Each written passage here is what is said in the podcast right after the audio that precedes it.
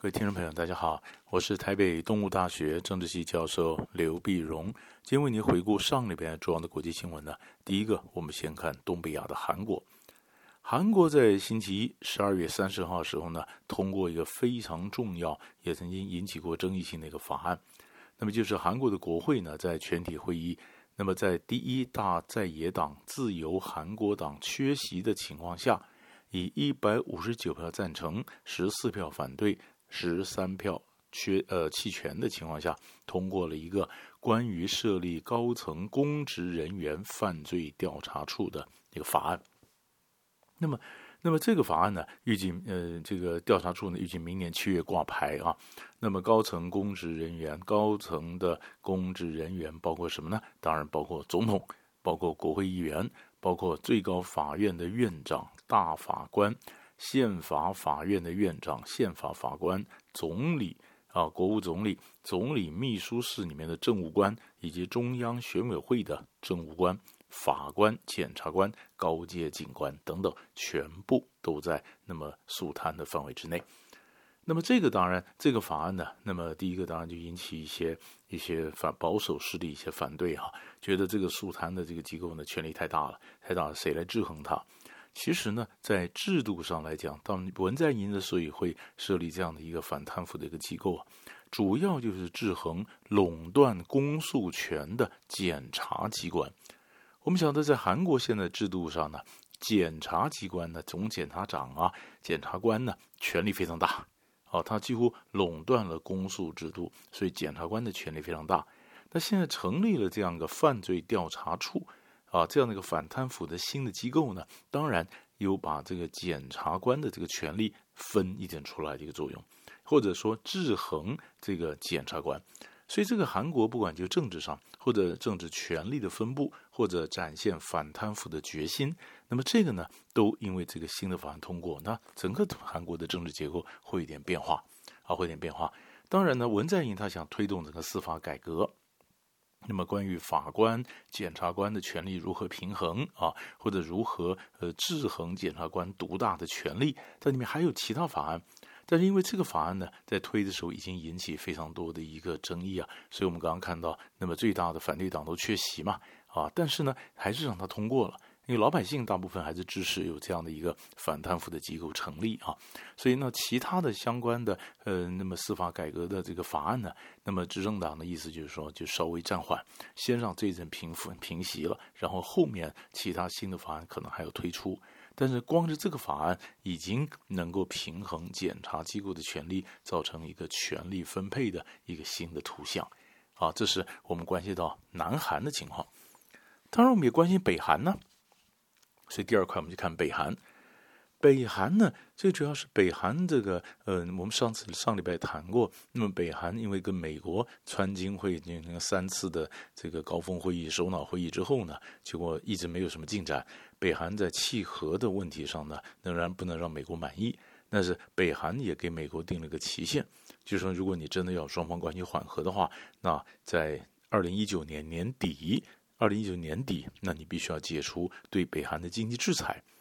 那如果没有解除经济制裁呢？所以十二月三号的时候，北韩的官员就放话，他说如果没有解除经济制裁的话，那北韩就要送美国一份圣诞礼物。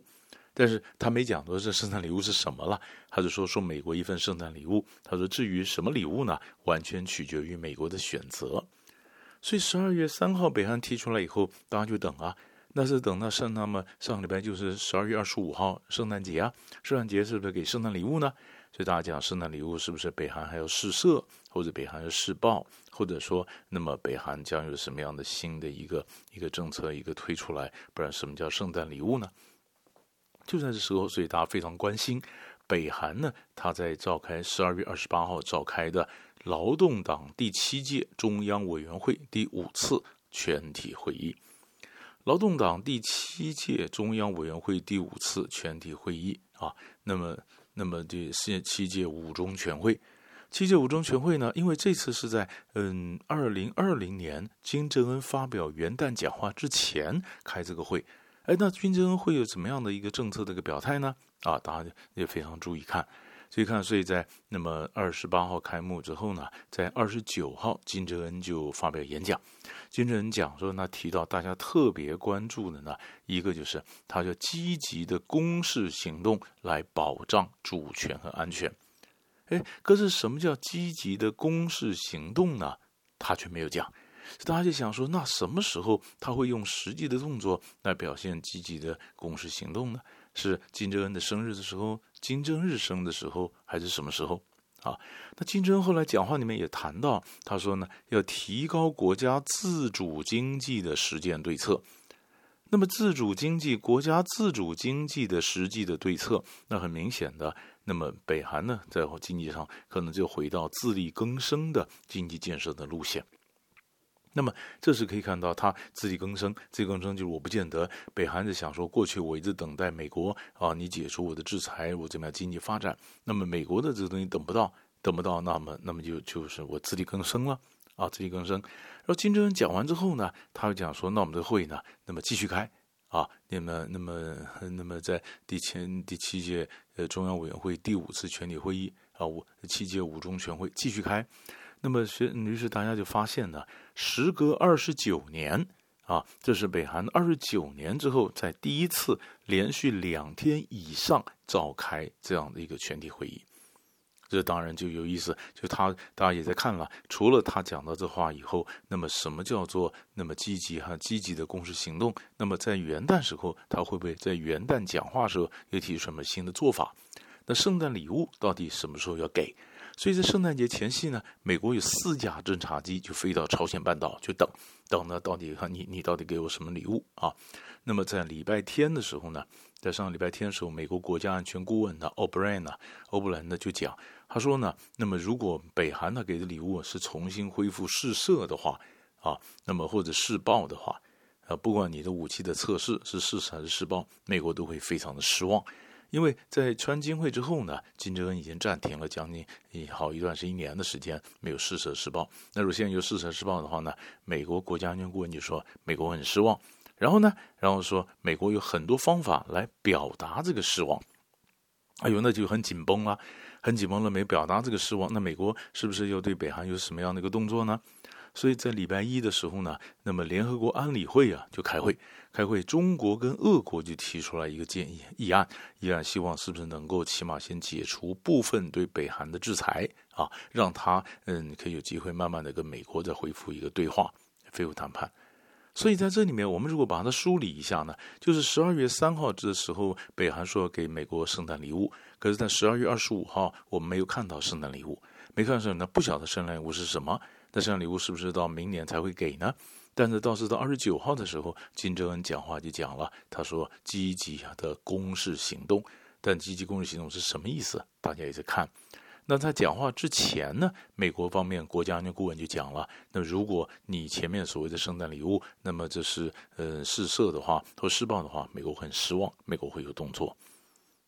然后呢，中国跟俄国就提出来说：“哎，我们是不是解除部分制裁？”所以他这个一连串的走过来，所以东北亚的情势还是有点紧绷。那么，但是看看大家都没把话说死，但是会不会有新的一个谈判出现啊？这是我们看。所以这是刚刚我们看了南韩，我们看了那么北韩。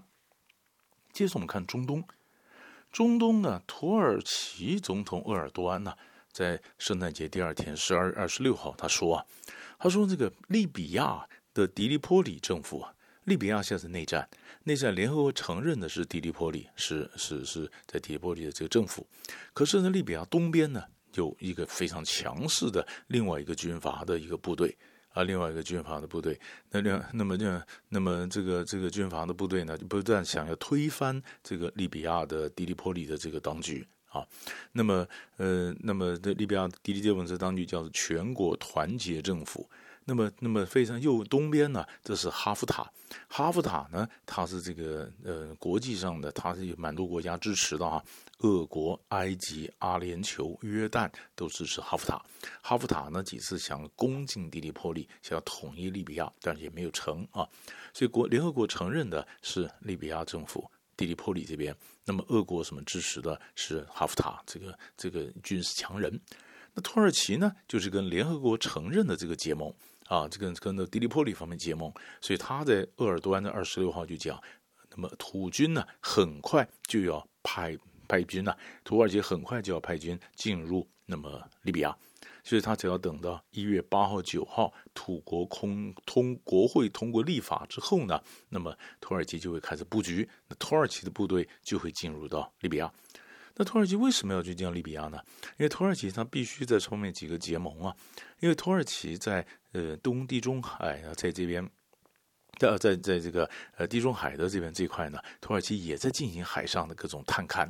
海上的各种探勘呢，石油、油气田的这种探勘，那引起希腊的抗议，一些国家的抗议，所以土耳其的手呢，或者也慢慢伸到像地中海的东岸，直到伸到地中海的北岸的利比亚，他希望的结盟，把他势力能够扩张过来。那么，那么你看看了，一月八号、九号，土耳其是不是会通过这样的立法？土耳其的部队是不是派到利比亚？这是一个现象。那倒是阿富汗这边呢？阿富汗这边在礼拜一的时候呢，有这么一点稍微缓和的一个迹象。阿富汗塔利班呢，塔利班他的领导的这个最高领导组织塔利班的一个政治理事会，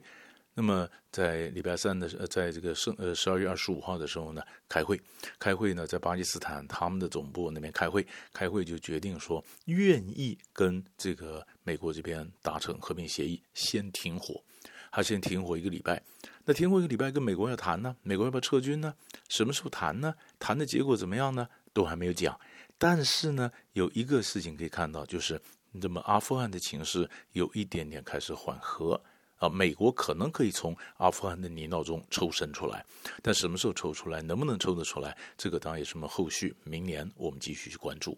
所以大概呢，那么上个礼拜的几个重要的新闻，从东北亚到中东到北到北非，大概为您我们做一个抓了几个重要的新闻，供您后续追踪参考。我们下礼拜再见。